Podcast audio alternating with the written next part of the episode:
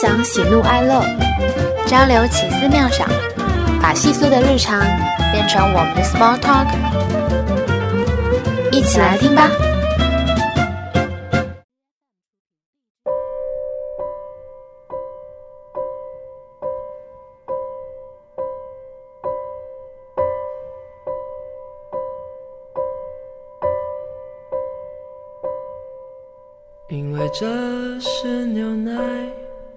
知道掉进去的是苍蝇。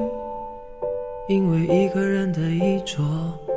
我知道他是谁。因为坏天气，我知道什么是好天气。因为一棵苹果树，我知道什么是苹果。我知道，我都知道，除了我是谁。Hello，大家好，我是小冉。Hello，大家好，我是 Summer。刚刚在节目的开头，我们放的这首歌来自于我跟小夏天都很喜欢的一部音乐剧，叫《梁祝的继承者们》里面的一首插曲，叫《自画像》。大家可以感受到这首歌，它是一个充满灵魂的拷问的一首歌。那他最后就提出了一个问题是：我什么都知道，但是不知道我是谁。那为什么会放这首歌呢？是因为跟我们今天想要讨论的主题有关系。我们想要讨论的是被与不被了解的你。那每个人都有被了解跟不被了解的时刻，所以我们觉得这个话题蛮有趣的。首先，我想问一下小夏天，你觉得你了解你自己吗？我觉得我不够了解我自己，或者我从来就没有想去下个结论，说我是了解自己的还是不了解自己的，因为我觉得我这一辈子还没有过完呀，我并不知道明天发生了什么事情，我就会以什么样的方式去面对，所以对于未知，我都是持一种就是呃不确定的状态，那么我也就不确定对自己的了解。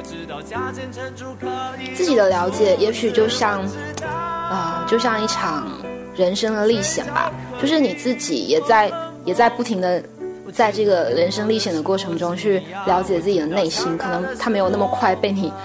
读取到你自己全部的自我，可能要在这个游戏通关的过程中，更多自己的别的面才会展示出来，大概是这种状态吧。嗯，那你会那你希望嗯，你说。我们可能要想，我们可能想问到同样的问题，就是你希望你被别人了解吗？我啊，我会希望我被一部分人了解，就是被我觉得我愿意被他了解的人了解。但是如果是被你喜欢的人了解，对，但是如果是我觉得可以只是点头之交的人，我就不太希望被了解。就像是，就像是我可能发很多朋友圈的状态，我可能就会分组，那可能就会有的就是点头之交，可能看不到的。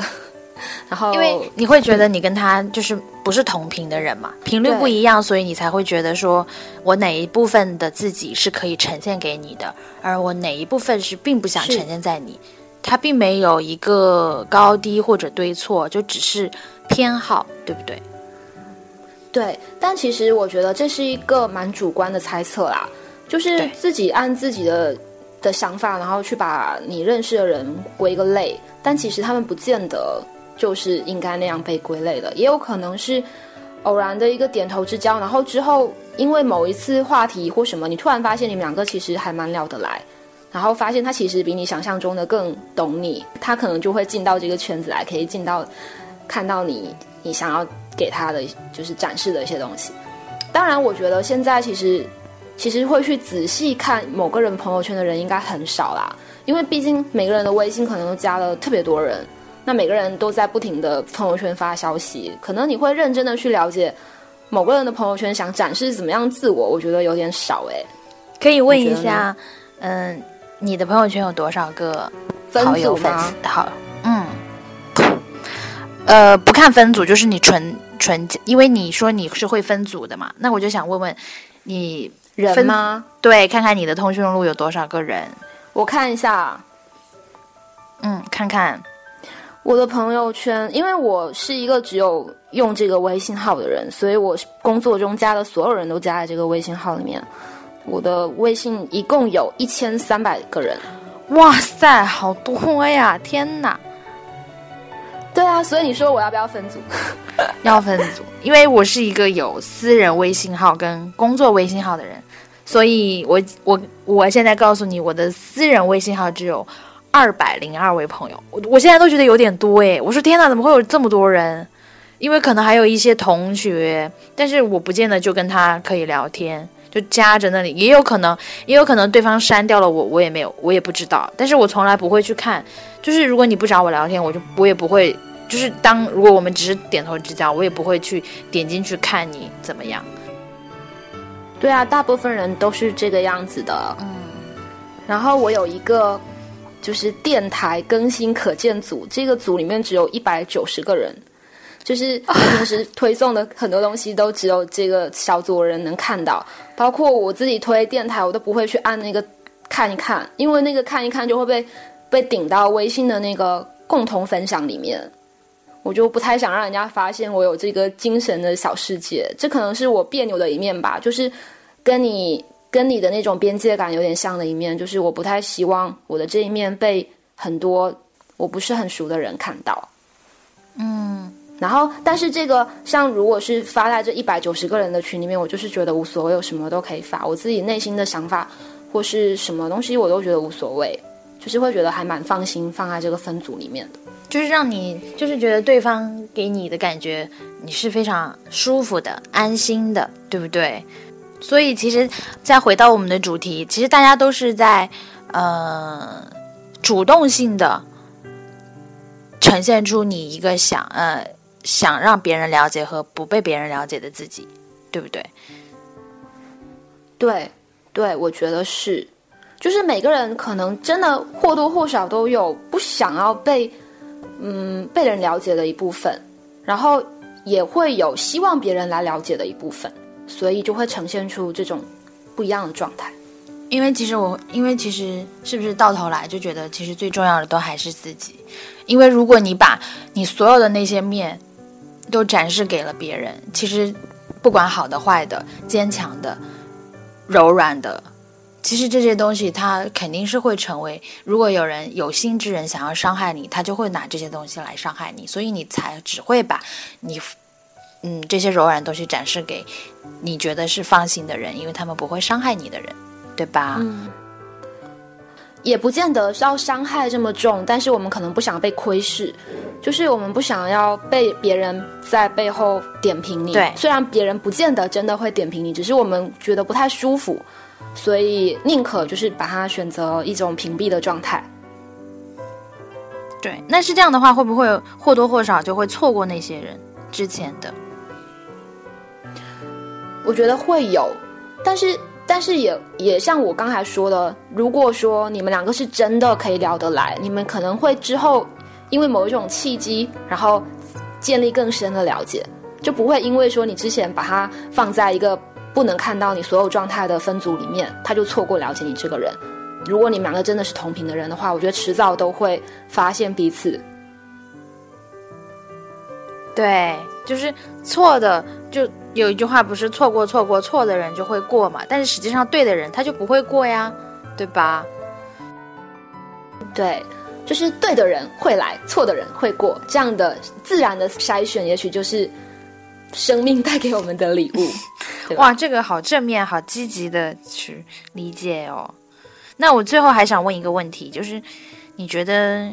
我觉得应该大部分的我都能猜到你的回答，就是你觉得你的父母了解你吗？我的父母啊，我觉得这个问题蛮有意思的诶。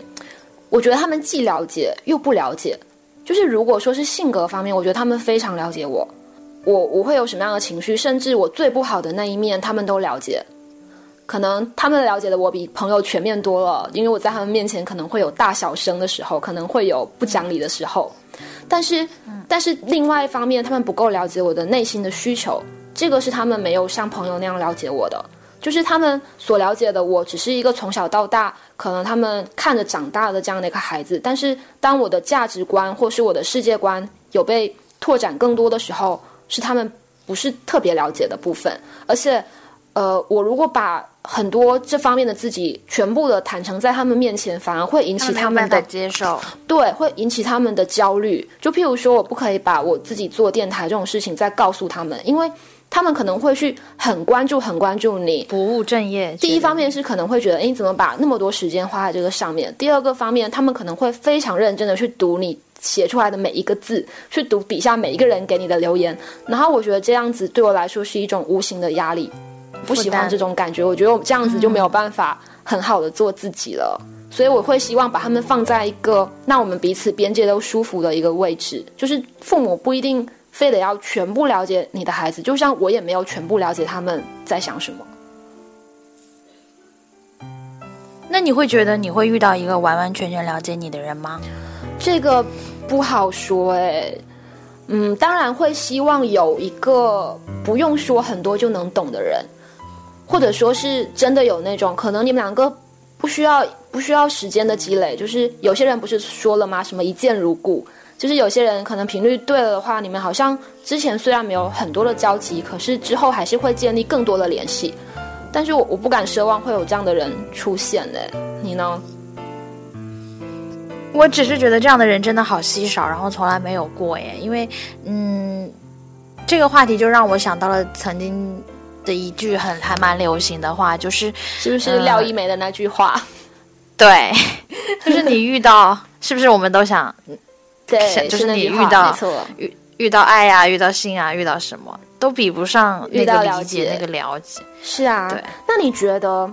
什么时候你会感受到自己被了解？然后？能够打动你的点是什么？嗯，非常理性的来说，我会觉得，如果我们曾经有过类似或者共同的经历，那么我们是有可能性了解对方的。就譬如说，你是一个非常非常喜欢苏打绿的粉丝，当你在遇到一个同样喜欢苏打绿的粉丝的时候，你会不会觉得你的边界就会就会弱一点，就会觉得这个人好像可以成为朋友？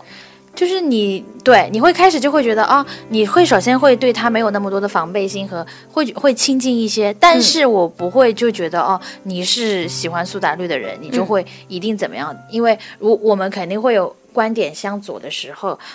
如果我没有办法接受的话，或者是嗯，对，就是这样子。他只是说呃，我们有共同喜欢的明星或者共同喜好喜好的一些东西，它只是一个共同的话题。对一个加速器，但是如果会有一些我们呃无法跨越的横沟，那就没有办法。嗯，对。所以其实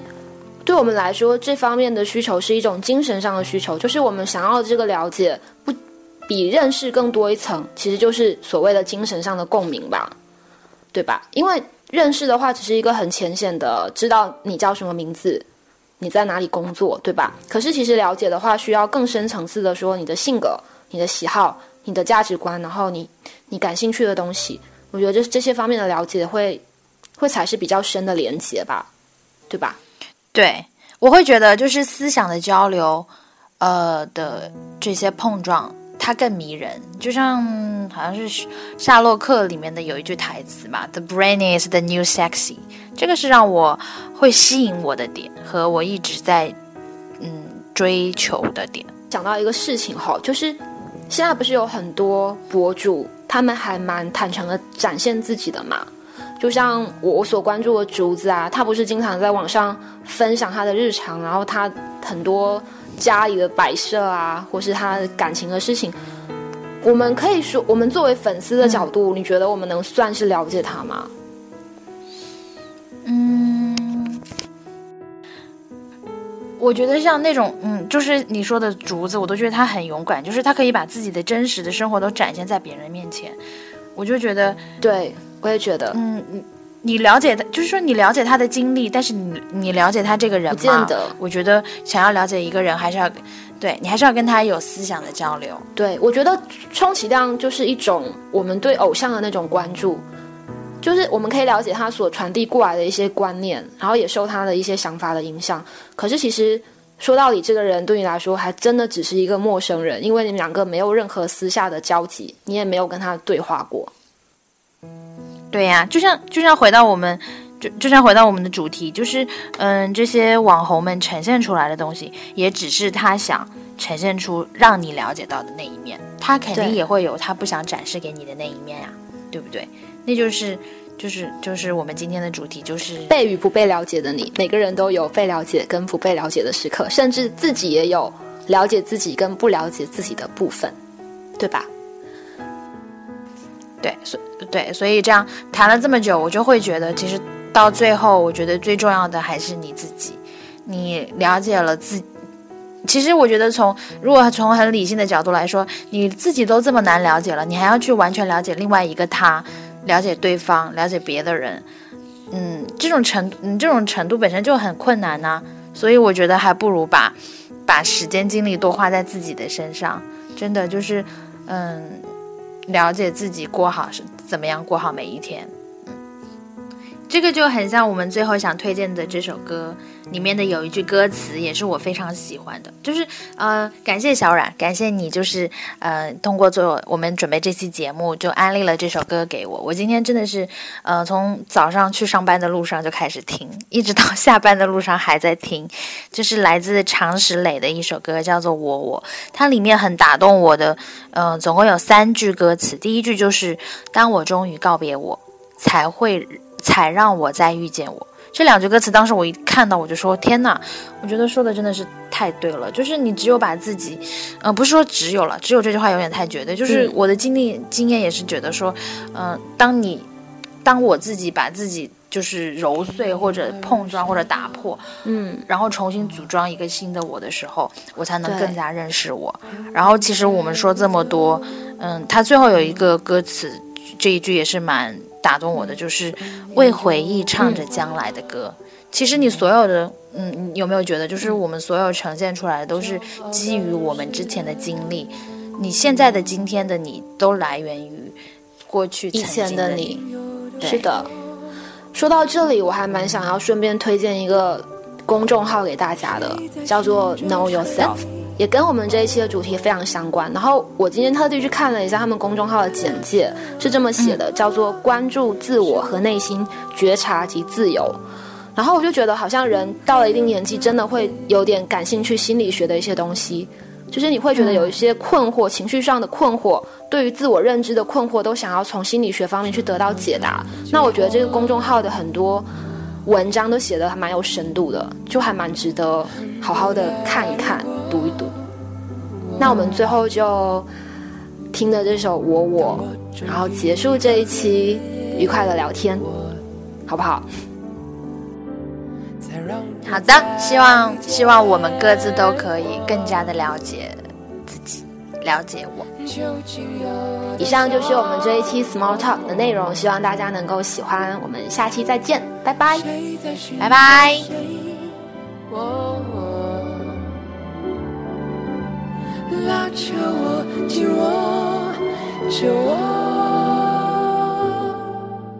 如何拥抱唯一的我？原来我一直爱我，再多坎坷都伴着，多么感激那。可我。